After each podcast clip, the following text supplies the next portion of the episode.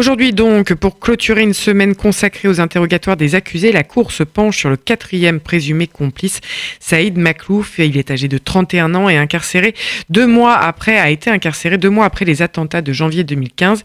Saïd Maklouf est accusé d'avoir fourni un soutien logistique à Amédi Koulibaly. On fait le point avec Laurence Goldman en direct du tribunal judiciaire de Paris. Laurence, bonjour. C'est donc l'audition de Saïd Maklouf qui est en cours. Que nous apprend-elle donc? Oui, euh, absolument. C'est le quatrième accusé à répondre aux questions de la cour d'assises. Il s'appelle donc Saïd Maklouf. Il a 30 ans. Il est le cousin d'Amar Ramdani qu'on a entendu ces deux derniers jours. Le premier assesseur lit l'acte d'accusation. Association de malfaiteurs en lien avec une entreprise terroriste. Maklouf est accusé d'avoir participé intentionnellement à la préparation d'assassinat et de séquestration. Il est soupçonné d'avoir fourni un soutien logistique à Koulibaly en participant à la recherche et à la fourniture d'armes. Saïd Maklouf est grand, son physique est imposant, ses cheveux noirs sont retenus dans une petite queue de cheval. C'est le premier, le premier assesseur pardon, qui conduit l'interrogatoire. Il confronte Maklouf à ses nombreuses contradictions et à ses silences lors de ses interrogatoires au cours de l'instruction sans se démonter. Maclouf commence souvent ses réponses par bien sûr. Il explique toutes les deux minutes qu'il a des problèmes de mémoire. Ma mémoire, c'est pas ça, dit-il. Ma mémoire, elle flanche. Le juge l'interroge sur ses différents voyages en compagnie de Ramani dans le Nord, des voyages pour aller chercher des armes selon l'acte d'accusation. C'était des repérages de garage dans le but de faire des escroqueries et pour aller voir des prostituées. Je suis innocent, dit-il à plusieurs reprises. J'ai rien à voir dans ces affaires, je faisais du trafic de voitures et je me suis retrouvé dans cette histoire où 17 personnes sont mortes. J'ai paniqué, précise-t-il, pour justifier ces différentes versions. Le juge cite alors par un par un ces différents interrogatoires où une déclaration en contredit une autre. Là encore, les explications de l'accusé sont confuses. Il parle ainsi d'une tierce personne qui serait impliquée dans les escroqueries. C'est pour ça que j'ai pas voulu en parler au début. Je ne donne pas de nom. Je vais être honnête avec vous, monsieur. L'assesseur rappelle alors à Maclouf que son ADN a été retrouvé sur la lanière du Tizer utilisé par Koulibaly à l'hypercachère. Je l'ai jamais vu, ces Tizer. Ça me rend fou. On a mis mon ADN dessus.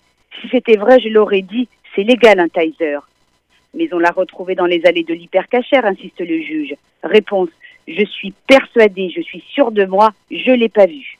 Un peu plus tard, le juge rappelle la version de Ramdani au sujet de cet ADN. Le 6 janvier, soit la veille de l'attentat de Charlie Hebdo, Koulibaly s'est revenu au domicile de Maclouf en son absence.